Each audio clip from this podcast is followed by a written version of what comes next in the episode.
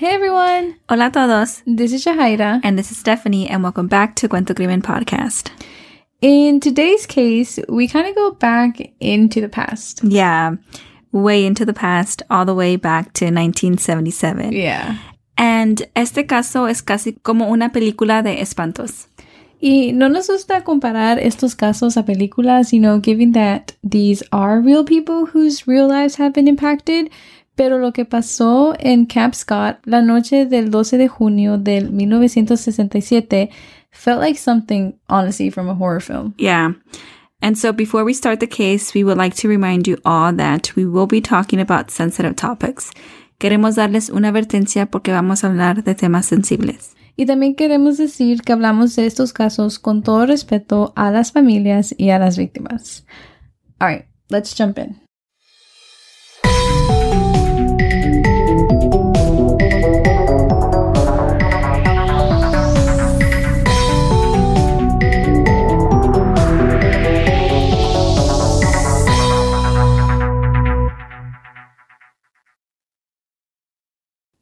On July 11, 1977, Michelle of 9 years old, Doris of 10, and Lori of 8 had all been dropped off at Camp Scott, which was located in Oklahoma. Ellas iban a ir a este campamento por dos semanas y todas estaban un poco nerviosas porque no iban a estar con sus familias, mm -hmm. um, pero todos modos estaban muy emocionadas. Yeah, and they were all super excited too because this camp was actually a retreat for Girl Scouts and it had been opened since 1928. So it was kind of like a, a landmark. Well, yeah, like well known, well, yeah, well trusted. Exactly. And, you know, yeah, all three girls were Girl Scouts. And so Michelle, Doris, and Lori were all placed in tent 10 together. Michelle tenía solo nueve años y ella era la miembro del grupo Girl Scouts JJ Troops, and this was a local group in Broken Arrow, Oklahoma. Mm -hmm. Y a ella le gustaba jugar fútbol y ella era una excelente estudiante. And she would also say that when she grew up, ella quería ser maestra de matemáticas, just like her mom. And of course, it always makes my heart happy to hear about a young mm -hmm. one saying they want to go into education.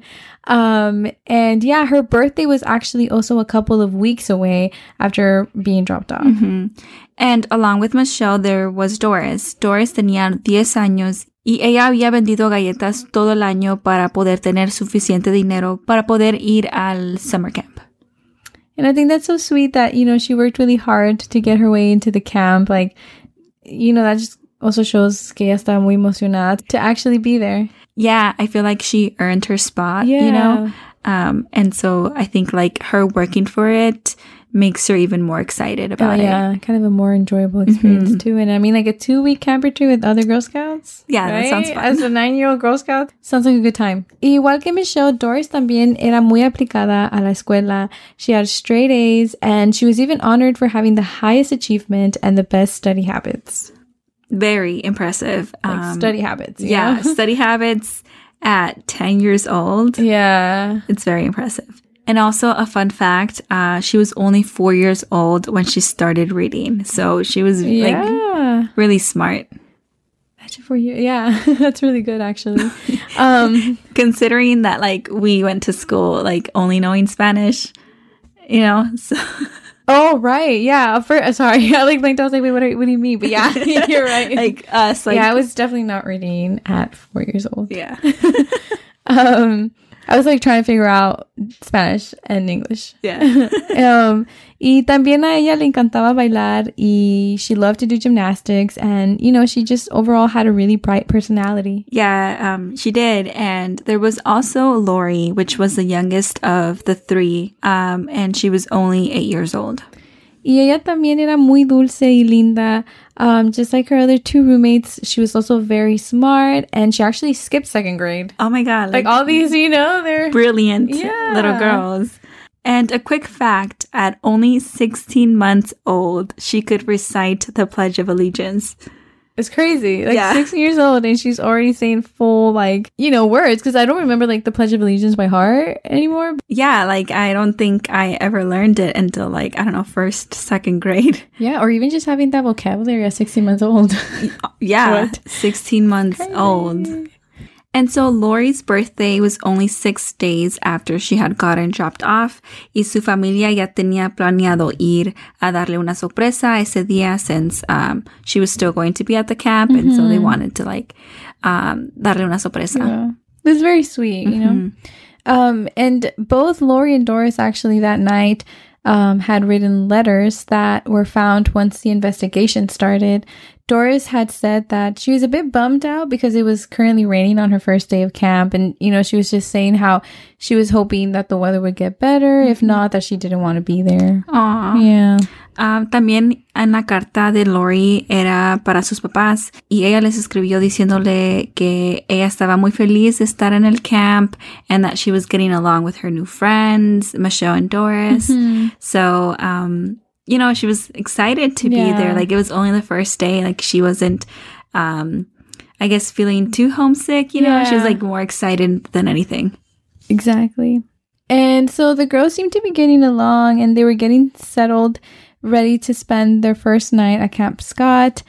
And also, we just want to make a quick disclaimer that when we were like researching this case, salieron um, diferente información en, as to which tent the girls were staying at. So we saw like tent number seven, tent number eight, or tent number 10. Um, but either way, like whatever number the tent was, it uh, apparently was the furthest one away from like the camp. Like it was like the one that was kind of off to the Yeah. to the side. Yeah. I think earlier we did say like tent number 10, but Yeah. you know, just a disclaimer that Yeah, yeah. we don't really know which one. Because it varies Yeah. throughout articles. But yeah, it was the furthest away from the camp counselor's tent. Y luego vamos a hablar un poco más de cómo estaba el campamento uh, like set up. Uh, because, you know, um, if we start to really look at it, it, it, it is a little bit, uh, problematic. Eh, yeah, and like we'll get into that in a bit. Um, so for now, let's focus on the first night. So the first night there was June twelfth, 1977. And there was a loud thunderstorm that night, which led all the girls to huddle to their tents, you know, until the next morning. And and that's probably also why Doris said that she was having like a Yeah. not so great day because it was really pouring that day. hmm I guess it's like she had all these expectations, but the rain kind of like got in the way. Yeah. Um, y la mañana, el 13 de julio, todo estaba normal. Everyone was still sound asleep with um, some counselors slowly waking up. Um, y una de las camp counselors iba a salir a los baños como a las 6 de la mañana cuando se encontró con algo que no se esperaba. hmm She ran into a sleeping bag, and at first she wasn't too sure what it was. And as she got closer, she realized that she had ran into a girl's body inside a sleeping bag. And this was on the trail uh, that would lead them to their showers. And, you know, she was horrified by what she saw, but as she kept walking, she saw two more bodies inside their sleeping bags. Yeah, honestly, such a true horror film moment. Like, like in what world do you imagine like coming across something like that? Exactly, yeah. um, and you're at a camp, you know, you're a counselor y encuentras tres de tus niñas asesinadas. Like, Yeah. ah, like I can't imagine. It just gives me goosebumps. Yeah. And that's like it like it feels like a horror movie plot, you know, like that's what happens at camps in horror movies, you know, so it's like oh my god, it's happening now to me, you know, it's Yeah. crazy. And then also to think about like oh my god, like how many other girls have been murdered, Yeah, like you know? uh, no escucharon nada. Yeah. Um, and you know, también como as a camp counselor, you are like responsible. yeah. You know, like you're there to like take care of these girls. Like, so like obviously it's not their fault, but um, it's just I don't know, maybe like a lot of regret, like. Yeah. just not I mean, I know they were sleeping, but it's like, oh man, like I wish I would have heard something. Yeah. You know? Um, so like a lot of like what ifs. Yeah, for sure. Entonces, luego descubrieron que las tres niñas que estaban in that tent, you know, either number seven, number eight, or number 10, um, that the, the three girls had all been murdered. And right off the bat, Camp Scott was shut down and all the girls were quickly evacuated. And I'm glad that they did, that they did these protocols like quick um and ASAP because who knows who's in the camp doing these actions, you know? Yeah, like no se sabe quién. At this Yeah. point, um, todos pueden ser like sospechosos. Yeah. Entonces todos los papás recogieron a sus hijas, uh, menos los papás de, you know, Doris, Michelle, and Lori. Mm-hmm. And after some testing, it was proven that all three girls had been raped, bludgeoned, and strangled. And clearly, the person responsible for this, you know, knew exactly what they were doing, clearly had a motive. Um, so just, ugh, it's really scary. Mm-hmm. Yeah, they definitely are an evil person to Mm-hmm. target little girls Yeah. at a camp. Um, you know, like it, it's just tells you a lot about this person. yeah. Uh, and it just breaks my heart because they were there, you know, para divertirse. Yeah. No, yeah, it, for sure, like, la persona que fue responsable por esto tuvo motivos malos from the beginning, you know, it was like no accident nor anything. Um, y cuando empezaron a investigar, sí encontraron varias pistas, pero none of them were much help. Yeah, they found a large red flashlight on top of the girls' bodies and it was kind of just left there at the end of their bodies. Y también encontraron una huella on the lens of the flashlight, pero desafortunadamente nunca fue identificada. Mm. I don't know if this is like the correct thing or a correct phrase, but that's like one of my pet peeves when we mm-hmm. hear that like they have such a big clue, but they can't connect it to a person, mm-hmm. like a fi- like a fingerprint or like just DNA, but it's unidentified. Yeah, like you have like the clue that is necessary to mm-hmm. like, you know, find the person responsible. So it's like very like ironic and like frustrating that you have it, but like this person may not be in the system, you know? So it's like mm-hmm. frustrating. Yeah, it's ironic. Yeah. Y también encontraron una huella de tenis del size nine and a half, which is actually a bloody footprint that was found in the girl's tent. And a landowner from the area dice que él escuchó mucho ruido by the remote road near the camp between 2.30 and to 3 a.m. Y posiblemente este ruido pudo uh, venir de cuando estaba pasando todo ese accidente. You know, that's probably what he was hearing. And I don't know, it's also crazy to think about how unknown noises to us can really be a big deal. You know, like sometimes you escuchas algo and you're just like, you dismiss it, you know, but in this case, like, he could have potentially be hearing them being murdered. Ujú, Y en el momento, pues es un ruido que, like, ah, ¿qué será? You Yeah. know? Um, like, no realmente sabes, and like, you're just maybe in bed, and like, Yeah. it's just like, oh, whatever, you know, it's nothing. It's just a weird noise. Mhm. And so, unfortunately, all of these clues didn't really lead them to anything or anyone. Um, they were just kind of all empty leads. Like, Yeah. it didn't lead into anything. And it must have been also a bit scary to the community. Like, Camp Scott is muy conocido por la gente que vive en la área de Mayes County. Like, it's been there for a really long time. Entonces, Oklahoma también, you know, parece ser una área muy calmada, like, very, like, very rural. Um, so it must have been scary just to know that there was someone out there who did this. Mm-hmm. Yeah, definitely. Like, um, it seems like it's a very chill spot. Like, um, everyone knows each other kind of vibes. You know? Yeah, small town. Yeah. So right away, toda la gente que vivía en ese área supo lo que estaba pasando, and you know, todos um, estaban espantados. No, yeah, I, I agree. And I feel like I would feel the same way. And after the murders, a lot of people, along with the families, you know, the girls' families, they started questioning everything. Like they started questioning the camp setup and why certain events that happened prior to this killing were left uninvestigated.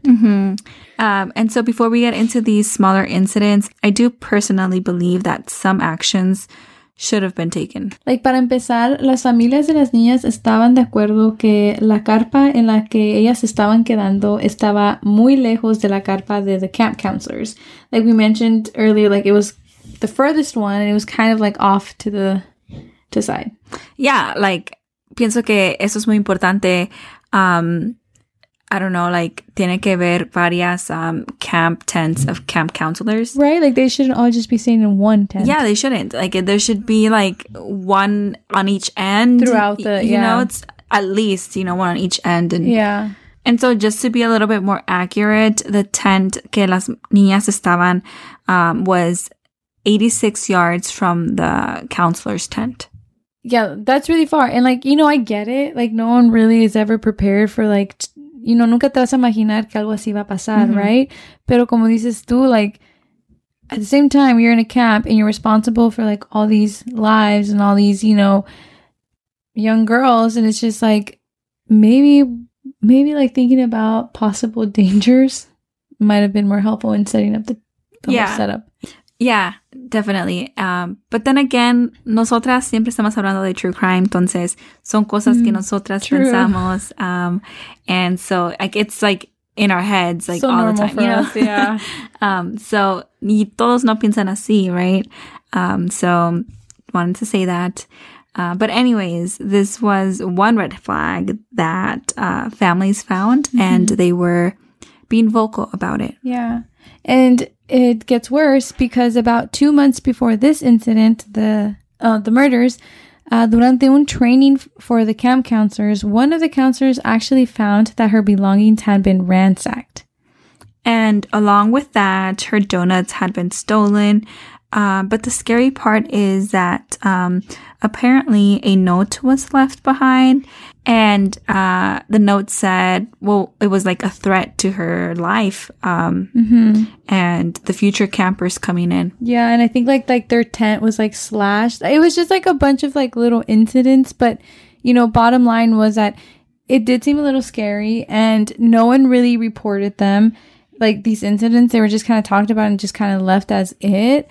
Um and I don't know, I just feel like if you are a true crime fan or not, that should be scary to you. Mm-hmm. you know like the fact that someone left a note.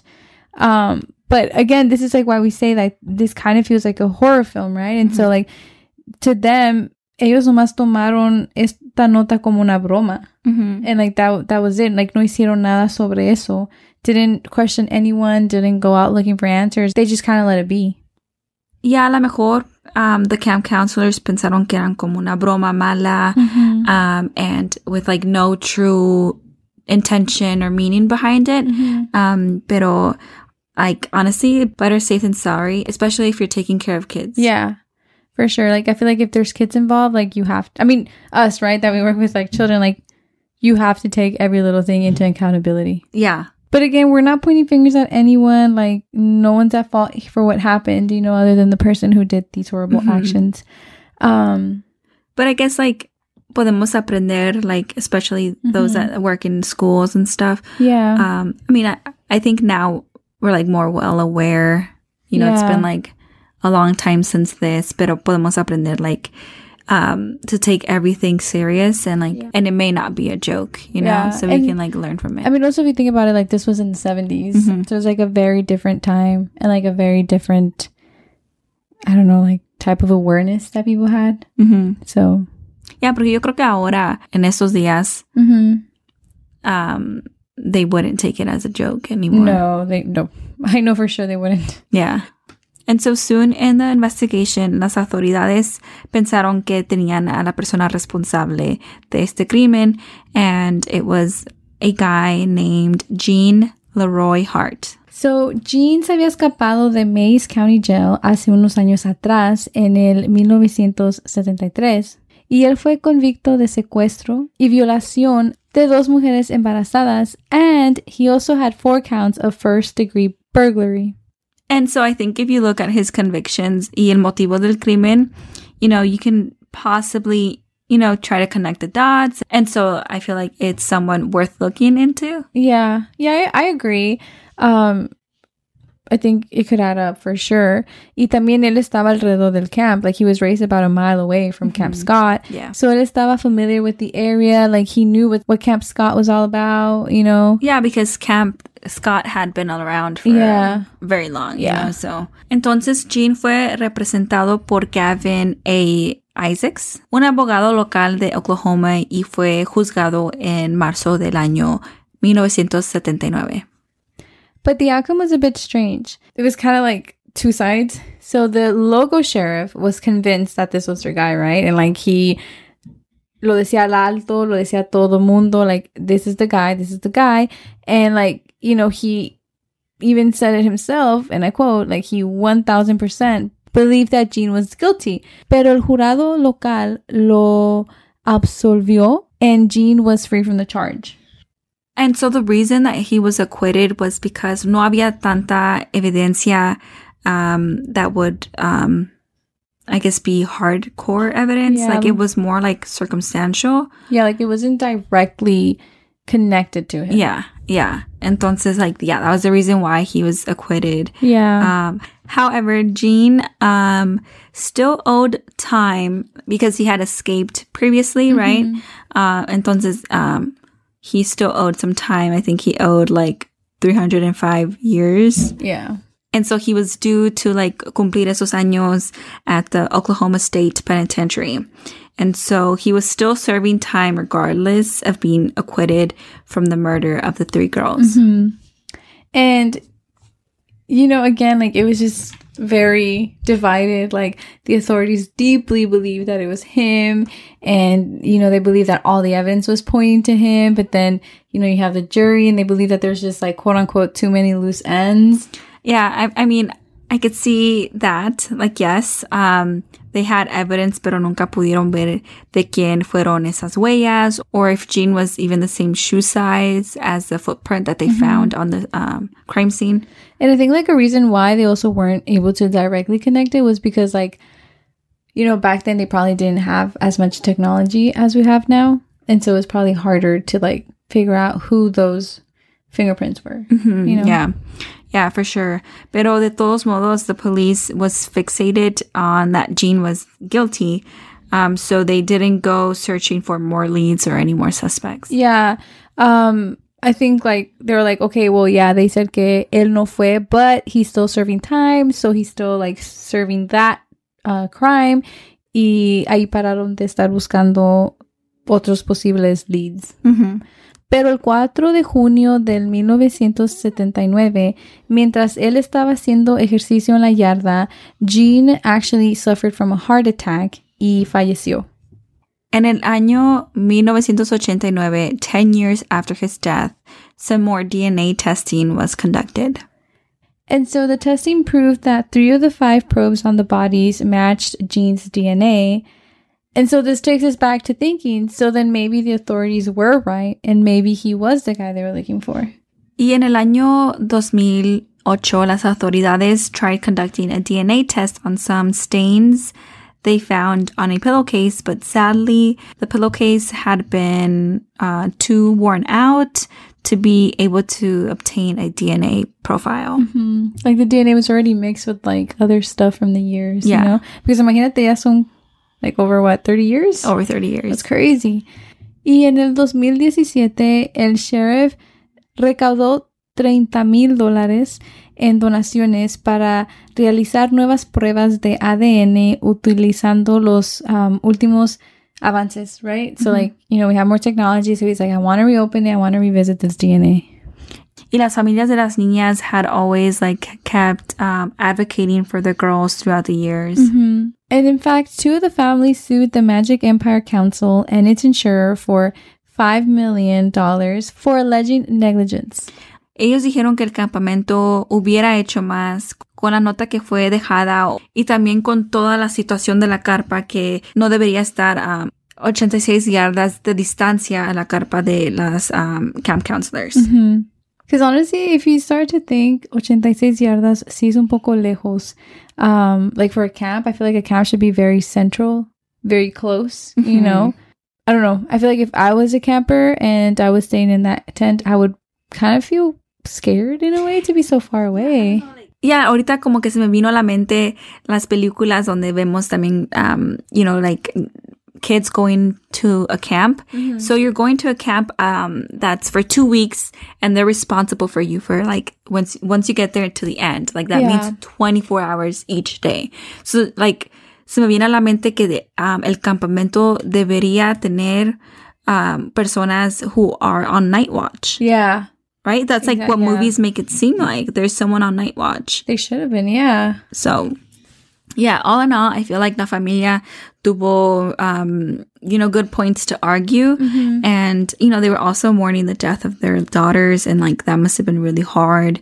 Um, but unfortunately, um, in 1985, the jurors decided in favor of Magic Empire. So, um, las familias perdieron esa batalla. Pero, you know, it is sad, but they were actually able to still do more things. Ellos todavía hicieron otros proyectos para asegurarse que algo así nunca pasara otra vez. Yeah, um, Richard Guse, el papá de una de las niñas, they went on to help the state legislator pass the Oklahoma Crime Victims Bill of Rights. And this basically is just like a list of rights that a victim of crime, um, you know, should have. And it's honestly really, really long. It's very well written. It's, I feel like it was very well necessary because, like, as we were reading this, like, it seemed very logical for people to already have these rights, but apparently they didn't because he had to make this, you know? Yeah, yeah, definitely. And um, along with that, también ayudó a estabilizar the Oklahoma Crime Victims Compensation Board. Along with um, Sherry Farmer, another parent of the girls, founded the Oklahoma chapter of Parents of Murdered Children, which is a support group for you know friends, family, um, Going through it. Yeah, going yeah, going through it. I don't know. I think these are two great ways to keep their daughters' legacies alive, you know, to remember them and also una manera de poder ayudar a ellos y a otras personas, you know, to heal from this traumatic experience, you Mhm. know, because I feel like the loss of a child is probably one of the worst pains anyone can ever go through. Yeah, I definitely agree. Um, they're like doing something good. Yeah. And not just like for them, but again for future generations to Mhm. come. Yeah. So yeah. Um, so you know, this case that we covered today is very extreme. Um, you know, um, three little girls were murdered and um, in a very brutal way. Yeah. in a place that you know they were meant to be safe Mhm. and a place that they were excited to be in um so yeah so this case is very hard to take in Yeah. And also just like a reminder that any threat is a threat, you know, and Oh, it should not be taken lightly whatsoever.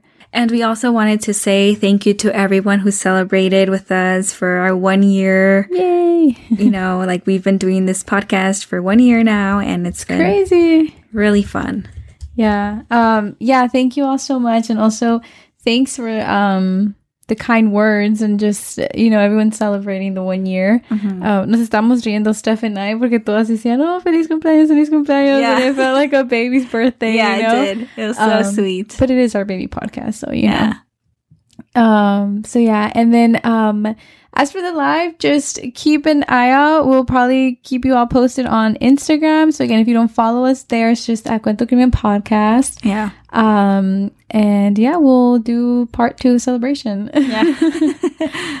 Um, so yeah, thank you for tuning in. Gracias por escuchar el episodio de esta semana. Um, and um, we'll see y'all next week.